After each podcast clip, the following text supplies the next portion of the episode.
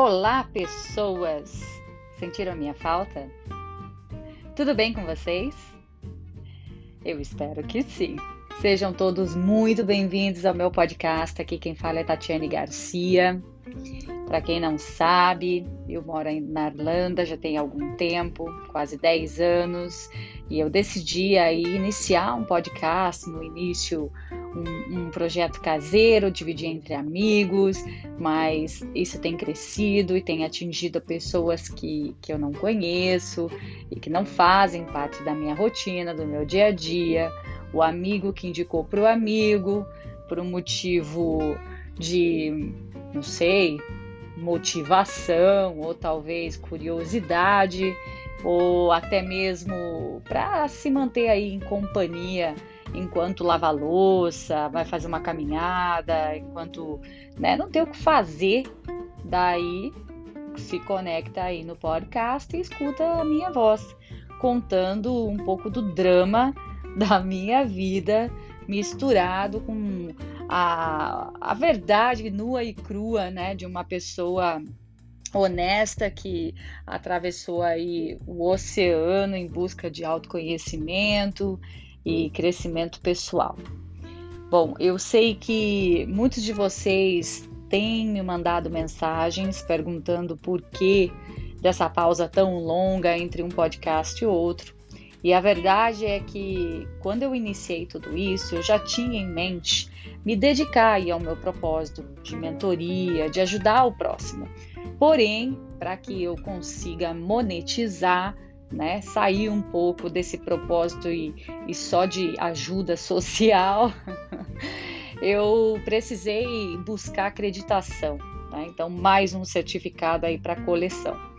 E entre estudos e trabalho, é, pós-pandemia, é claro que eu precisei tirar alguns dias de férias e cuidar também de alguns temas aí pessoais nos quais estavam ficando pendente por muito tempo, se agravaram e eu sofri recentemente uma ressaca emocional.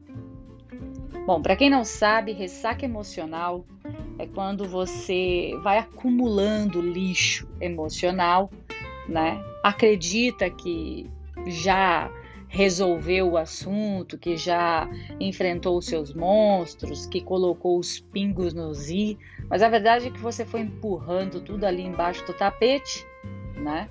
Não deu atenção aos detalhes, conseguiu de alguma forma passar, atravessar aquele dia difícil, né, na espera de um milagre da manhã seguinte. E, e, o acúmulo foi acontecendo silenciosamente, foi acontecendo até que chegou ao ponto que eu sempre é, menciono, até mesmo para os meus amigos, de que quando você não toma decisão, a vida terceiriza por você, e foi isso que aconteceu. A vida terceirizou a minha decisão, que não foi muito agradável e esperada, então, o impacto foi muito forte, um impacto emocional, mesmo eu tendo aí uma inteligência emocional elevadíssima, mas sou ser humana. Em algum momento eu descuidei aí do meu trino, de não cuidar é, é, talvez tão né, é, perto, com tanto carinho, com tanto mais atenção e dedicação da parte espiritual, a minha mente se levou aí com os pensamentos e atingiu o meu corpo com uma certa intensidade. Bom, precisei de um break, precisei de um tempo para me recompor. Graças a Deus, com muitos amigos bons ao meu, ao meu redor. Eu sempre falo que esses amigos, eles são anjinhos, eles são meus mentores, cada um de um setor da vida.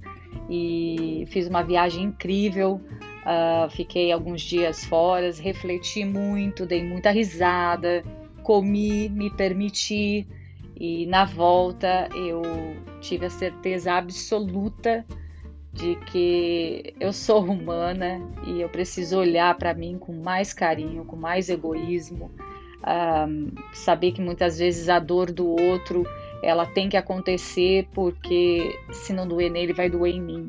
E a maior parte das vezes eu, eu tomo a dor para que a outra pessoa não sofra. E nisso vem com isso vem as consequências aí com o tempo, né? Eu lembro que uma vez uma pessoa me disse que quando a gente tem uma ferpa no nosso dedo, seja ela a menor ferpa do mundo, pode ser assim uma lasquinha, um pedacinho de madeira minúsculo, mas pelo fato de estar no seu dedo, você precisa cuidar porque está te incomodando e está no teu dedo. E se você ignorar essa dor e você passar a viver o dia a dia com esse certo incômodo, você vai se acostumar e na dor é que você vai estar confortável, porque você acostumou com aquilo, né? A gente fala em inglês, you got used to. E é mais ou menos assim que eu falo também sobre crescer e viver no disfuncional, né? É no disfuncional que você se sente confortável. Então, aquilo que não te faz bem, que é tóxico para você, você releva porque está acostumado e é ali que você se sente confortável. Então, mais do que nunca, com todo esse crescimento que eu já conquistei, eu descobri aí nesses últimos dias que é constante, é, é para a vida toda, né? Esse, essa busca aí por, por conhecimento pessoal, por entendimento e que felizmente nós não estamos sozinhos. Então, sim, precisamos dividir como a gente se sente, né? Dividir aí algumas emoções, algumas, alguns medos, dividir as nossas é, vulnerabilidades, seja ela com pessoas que a gente confia, uh, ou talvez em um psicólogo. E eu, graças a Deus, nessa etapa da vida, aos 40 anos, eu tenho os dois. E é isso. Bom, é, para quem não sabe, eu recentemente tirei aí a minha cidadania irlandesa, agora eu sou Irish e muito feliz por isso. Nessa viagem, pela primeira vez, eu não fui parada pela imigração e não me perguntaram a pergunta clássica: o que você veio fazer aqui? Eu até comprei uma mala nova de mão para celebrar essa entrada triunfal europeia passei pelo guichê eletrônico, coloquei lá o meu passaporte europeu, sorri para a câmera e atravessei com toda a classe do mundo. Mas senti a dor dos meus amigos que tiveram que pegar a fila dos não europeus e passar por todo aquele constrangimento e aquela aquelas question, aqueles questionamentos, né, de onde você estava, o que você estava fazendo, o que você veio fazer aqui, etc, etc, etc. Bom, se você tem planos de viajar para a Europa, se você, porque eu posso dizer somente da Europa nesse momento, se você tem planos, fique bem atento ah, aos detalhes do que o país pede, exame de Covid, ah, se você tem vacina, traga a sua vacina, o seu comprovante. Se você não tem ainda e não tem interesse, fique atento, porque eu vi que a imigração está pegando pesadíssimo nesse aspecto e, e não é só a da Irlanda, não.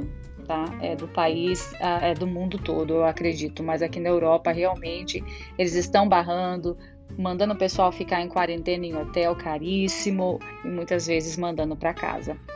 E eu cheguei até esse assunto, esse tema, não só para justificar né, a, a, o porquê eu fiquei aí tanto tempo sem gravar um podcast, mas porque eu quero começar a, a, falar um pouco mais sobre esse deserto que eu atravessei de autoconhecimento e hoje, numa posição um pouco mais confortável, eu olho e vejo alguns amigos tendo que passar por isso. Né? É, nessa viagem que eu fiz agora no mês de setembro de 2021, eu fui para o sul da França e eu e mais algumas amigas, e uma delas, ela vem do Brasil ela vem, uh, ela veio do Rio de Janeiro passar aqui alguns dias em Dublin e de Dublin ela iria, ela foi com a gente, na verdade, né, para a França. E, e, foi incrível porque a espera, né, aquela, aquela expectativa de recebê-la aqui, a expectativa dela viajar e vir para a Europa pela primeira vez foi muito grande.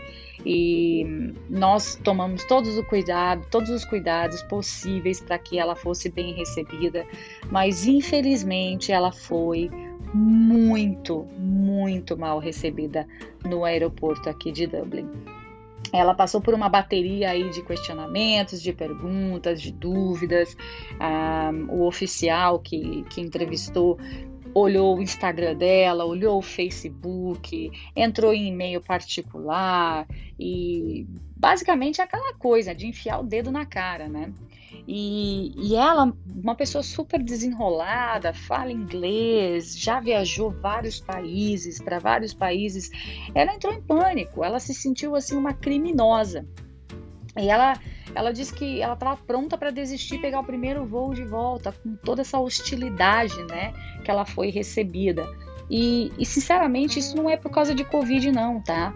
É, isso acontece, acontece com muita frequência, e eu posso te dizer que isso está relacionado à sua postura, está relacionado ao modo que você se veste, está relacionado com a forma que você responde perguntas quando eles, quando eles te questionam lá na, no guichê, eles querem ouvir o que eles estão perguntando. E a maior parte das vezes a gente dá mais informação do que eles, né, mais informação do que o necessário.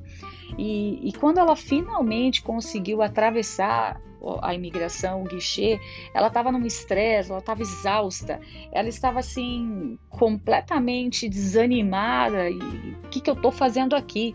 Né? Eu não precisava passar por isso. Então, assim, os primeiros dias dela não foram bons como, como ela esperava. Até para a gente foi realmente é, um pouco pesado, porque é difícil, né? A, a vê-la e ver amigos serem maltratados dessa forma está totalmente fora do nosso poder de ajuda e, e aí eu queria aproveitar e dividir a minha experiência que eu tive em 2010. A primeira vez que eu viajei fora do país foi um mochilão de 10 dias, 12 dias, não me lembro exatamente. E nessa viagem eu, eu decidi que eu, nos meus 30 anos, eu ia me dar de presente uma festa. Guardei um dinheiro e aí eu fui convencida pelos amigos a não gastar esse dinheiro idiota com festa, dando presente para os outros, sendo que quem precisava de, uma, de um presente e o aniversário era meu, né? E aí uma amiga falou: olha, estamos indo fazer um mochilão, vamos fazer aí Inglaterra, França, e se possível a gente passa em Amsterdã e eu falei, meu Deus, claro, imagina, eu nunca me imaginei fora do país. Naquela época era uma coisa assim que ainda estava muito distante da minha realidade, né? E eu não via essa possibilidade tão, tão próxima. E tendo amigos que têm coragem, que são muito mais corajosos do que eu para fazer, aquela coisa, eu vou na cola, né? Claro que eu vou. E aí eu tomei essa decisão, falei, não vou com vocês. Não questionei nada, não chequei nada, não tinha nem certeza de qual era o voo. Fui naquela coisa, né? O amigo, o amigo tomou a decisão, terceirizou por mim, eu tô, tô ali. Olha isso. E, e foi bacana, que foi um grupo grande, não me lembro quantas pessoas nesse grupo, mas basicamente uma excursão internacional. E aí fomos à, à, Inglaterra, chegando na Inglaterra, no aeroporto, aquele excitement, né? Aquela, aquela é, é, emoção, né? De, estar chegando num outro país e tal. E quando a gente chegou no aeroporto de Londres, no Heathrow, eu caminhando escutei um, alguém me chamando pelo nome que era um apelido meu de escola, da época de quinta, sexta série. E, e essa pessoa falou, Nani, que era o meu apelido, e eu falei, nossa, que, que estranho, né? Eu tive a sensação de que alguém me chamou. E, e aí, de novo, Nani! E que eu olhei para trás, era um amigo meu de época de escola, de 1900 e bolinha. É, nós estudamos, ele e a esposa, que também estudava com a gente naquela época, e se casaram ainda muito jovens, provavelmente entre os 17 e 18 anos deles e eu não acreditei, depois de tantos anos, encontrá-los no aeroporto de Londres. Então, assim, o mundo é muito pequeno. E foi assim muito bacana, porque eles não moravam em Londres, eles moravam em uma outra cidade um pouco afastada que chama Bournemouth. É, eu não me lembro qual é a distância exata, mas é costa. E, e eles estavam lá porque um do, dos rapazes, né, actually, na verdade foi um casal que estava no grupo com a gente. era um amigo deles e, e eles foram até lá para vê-los. E aí foi super bacana, eles convidaram a gente para ir até a casa deles nessa cidade, então a gente meio que mudou o roteiro, foi parar nessa cidade chamada Bournemouth, é, Bournemouth e Bournemouth, não me lembro exatamente. Quando chegamos lá, ficamos encantados, uma cidade graça, uma graça, tudo era novidade pra gente, inclusive tinha algumas pessoas uh, morando no prédio que também eram brasileiros que convidaram a gente para ir para a igreja. E eu, sinceramente, achei aquilo muito estranho. Eu vim para a Europa, vim fazer um mochilão, tô aqui em Londres, saí de Londres, fui para uma outra cidade para ir para a igreja. Mas não tinha entendido exatamente o que era isso, né? Bom, para não desfazer, eu disse que sim e aí a gente foi parar nessa tal de igreja, que na verdade era uma balada. Para quem não sabe, na Inglaterra a Igreja Católica foi banida, então os protestantes tomaram conta e as igrejas foram vendidas. E hoje muitas igrejas aí são elas são restaurantes finíssimos, carérrimos e, e outras balada, bares, né, pubs, tem muito que muitas outras que viraram escola, é, museu e eu me senti uma pecadora quando eu entrei lá. Primeiro porque estava tocando funk, funk na, na Inglaterra em 2010. Era uma noite latina. Segundo que era tinha crucifixo para tudo que era lado. Eles só removeram santos, o resto eles deixaram. E eu precisei de algumas tequila para conseguir enfrentar né, aquela cena. Que sinceramente eu me diverti muito. É, pedi perdão para Deus depois. Mas enfim, foi super legal. E aí curtimos a noite toda, bebemos, dançamos, fomos embora e decidimos ir então para a França. O que eu não comentei é que quando as pessoas passaram, né, no do aeroporto, quando elas passaram na imigração da Inglaterra, todas elas não tiveram problema nenhum. Mas para mim, eles fizeram algumas perguntas a mais. Até então, eu imaginei que fosse ok, Uh, não tinha inglês, eu soltava umas palavras né, muito aleatórias, mas eu tive alguém comigo que pôde falar por mim, que eu achei bacana, beleza. Pegamos o avião e fomos para a França, fomos para Paris. Nossa, aquela loucura, né? Vamos para Paris, mochilão. Chegamos em Paris, no aeroporto. As minhas amigas passaram e eu mais uma vez fui parada pela imigração. E a imigração me fez várias perguntas. Eu entrei em pânico porque eu não falava francês, meu inglês era uma porcaria, eu mal conseguia entender o que eles queriam de mim, não conseguia me comunicar, comecei a ficar apavorada. E eles me seguraram por um tempo e precisei ali de algumas pessoas para me ajudar. As minhas amigas já estavam do lado de fora, não tinham como voltar. E aí eles conseguiram uma pessoa para se comunicar comigo e dizer: olha, é, você tem o um perfil de traficante e um voo antes do seu pegaram três brasileiras com o mesmo perfil tentando entrar no país e essa pessoa fez exatamente a mesma rota que você. Então, nesse exato momento, eles estão checando as suas malas e se você encontrar suas malas rasgadas, é, cadeado quebrado, não se assuste, mas eles precisam fazer essa vistoria. Então, se você não tem nada a temer, fica tranquila, só que eu não posso liberar você para ir ao banheiro, não posso liberar você beber água, não posso liberar você até que eles te liberem. E essa informação só chegou para mim depois de um bom tempo. Nós estamos falando aí de talvez horas. É que na hora que tudo isso acontece, o pânico é tão grande que, mesmo que seja cinco minutos, para você a sensação é de que foram 24 horas.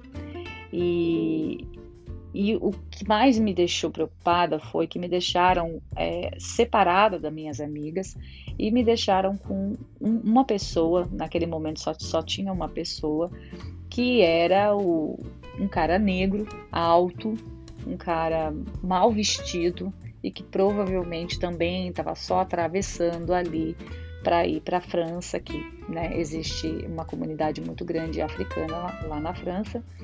E é uma discriminação muito grande, né? E foi exatamente assim que eu me senti, bem, bem discriminada. Mas enfim, vida que segue, me liberaram depois de todo o estresse, a gente saiu de lá, foi comer croissant, rindo da situação, eu ainda muito nervosa e vamos pro hotel. E chegamos então no hotel, descobrindo que o motel não era motel e era um lugar num bairro muito, muito escroto, pobre. O próprio a agência que reservou esse hotel pra gente disse que era um, um motelzinho de duas estrelas, tipo um hostel, porém em quartos separados, mas na verdade à noite as prostitutas recebiam os clientes delas lá. Então, três brasileiras juntas, né? Dentro, três, na época nós fomos, na verdade, em quatro.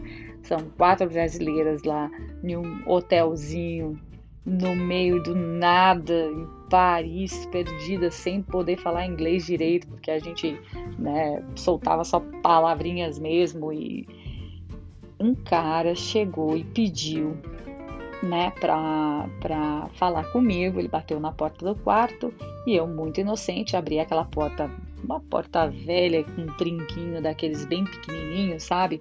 Que você abre e fecha contra a parede. E, e ele falou: Você tem água? E eu lembro que naquela nossa viagem o que a gente achou mais caro foi a água. E eu disse a ele que não, que eu não tinha. Eu falei, olha, desculpa, eu não tenho, né? Soltei umas palavrinhas e ele falou, de onde você é? E eu, como todo brasileiro orgulhoso, falei, eu sou do Brasil. E esse cara tentou entrar no quarto e foi assim, um, um problema seríssimo. Eu tive que ficar encostada contra a porta com um trinquinho fechado por pro, provavelmente mais de uma hora que esse cara fazia toda a força do mundo para entrar no quarto e, e, a gente não tinha como ligar na recepção porque o quarto não tinha telefone, interfone e a janela dava de frente para os canos do hotel.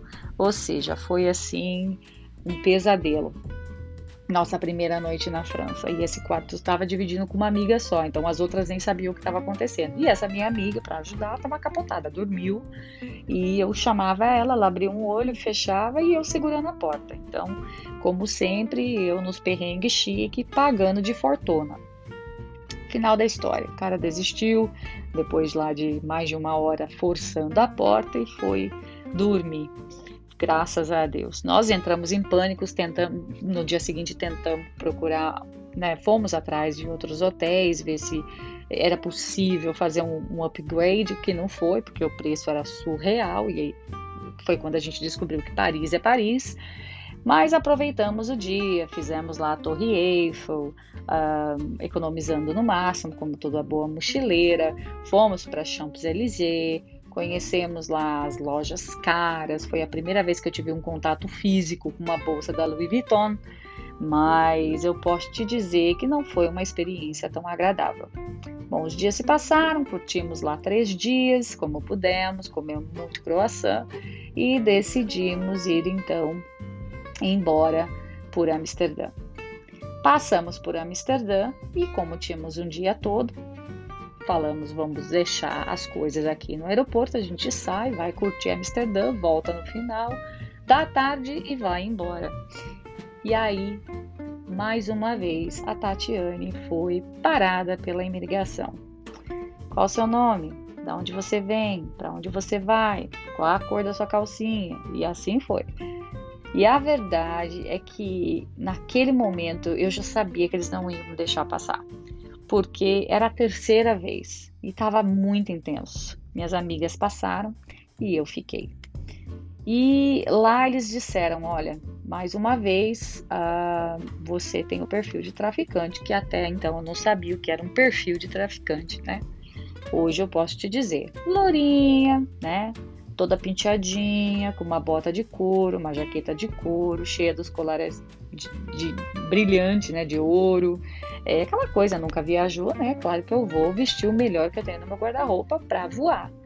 E é um erro muito grande, porque esse tipo de, de viagem a gente tem que usar roupa leve, um tênis, uma legging, né? Uma coisa que, que vai te deixar confortável e que em situações onde você precisa passar pela, pela Polícia Federal, fica mais fácil você só tirar seu casaco, joga lá tua mala e tá tudo certo. E não, minha primeira viagem, né? Como toda brasileira, eu gosto de me vestir muito bem. E aí, esse provavelmente era o perfil de traficante. E eu, Tatiane Garcia, que nunca nem maconha fumei, fui obrigada a ouvir que eu tinha esse perfil. E aí eles disseram que estavam investigando algumas coisas, que eu tinha que esperar, mas eu acho que provavelmente fica tudo lá né, anotado, que eles já checaram mal, etc e tal, mas não me deixaram entrar em Amsterdã. Então toda aquela tensão, eu sem falar inglês, sem entender muito bem, tendo que esperar por intérprete e, e atravessar tudo isso sozinha, porque minhas amigas já tinham passado, não podiam voltar, mas o final da história é que elas foram muito parceiras e passaram o dia né, dentro do aeroporto comigo. E aí a gente foi comprar umas coisinhas, foi relaxar um pouco, mas essa foi a minha primeira viagem para a Europa, a minha primeira experiência. É claro que teve muitas outras situações, né, que não vem ao caso dividir, mas o mais importante que o que mais aprendi com tudo isso, né, é que realmente a gente não precisa é, ostentar quando a gente sai do Brasil só porque a gente está fazendo uma viagem internacional, vestir o, o, o, que a gente tem de melhor no guarda-roupa, porque isso muitas vezes pode te levar a uma situação delicada como a que eu vivi na imigração. E quando a minha amiga entrou, eu disse para ela como você estava vestida. E ela falou: Não, eu estava vestida bem, eu estava usando é, um casaco eu estava, ela basicamente foi descrevendo, exceto pela bota. E eu disse: Olha, você possivelmente tem um perfil de traficante do Rio de Janeiro. Mas graças a Deus deu tudo certo. Na nossa volta aí da França, ela entrou de boa, não, não, pararam ela, pelo contrário, né, ela também tem a cidadania portuguesa que ela não mencionou na entrada para Dublin, mas nessa segunda é, entrada ela mencionou, mostrou até a carteirinha que ela tem, passaporte não está na mão, mas tem a carteirinha de, de portuguesa, e, e é isso, foi bem recebida. Mas também tem muito daquela coisa de sorte de pegar o oficial certo, que tá de bom humor e o que tá de mau humor, e na volta ela pegou o que tava de, de, de bom humor. Mas o legal de tudo é que eu, mesmo tendo o passaporte europeu agora, fiz todo o percurso que elas fizeram, porque inconscientemente eu tinha que passar por aquele sofrimento. Eu fui para a fila dos não europeus, até que uma delas me lembrou: sua fila não é mais aqui, você passa direto, você não precisa passar por imigração. Depois, quando a gente chegou aqui em Dublin, a mesma coisa. Ela falou: você não precisa pegar a fila, você pode passar direto. Né, o seu passaporte eletrônico. E eu não estava acostumada, eu não estou acostumada a ser tão fácil, a passar por essas etapas com tanta facilidade. E eu posso te dizer que foi estranho, mas que valeu a pena. Eu fiquei muito feliz quando eu atravessei aquela imigração eletrônica né, com a cabeça erguida, segurando ali o meu passaporte europeu, aleluia, minha malinha nova e, e eu me senti muito, mas muito realizada. Depois de quase 10 anos, eu finalmente conquistei a minha liberdade. Bom, essa é uma pequena experiência que eu queria dividir com vocês. Espero que gostem. Ficou um pouco longo, mas faz parte, né? Para quem me conhece sabe que eu adoro contar história. Mas, e é verdadeira, tá, gente? Legítima. Um ótimo dia para você. Se você está ouvindo durante o dia, está no final da tarde, final de noite, aí uma ótima noite, uma semana abençoada. Obrigada por ouvir. Nos falamos em breve. Beijo. Tchau.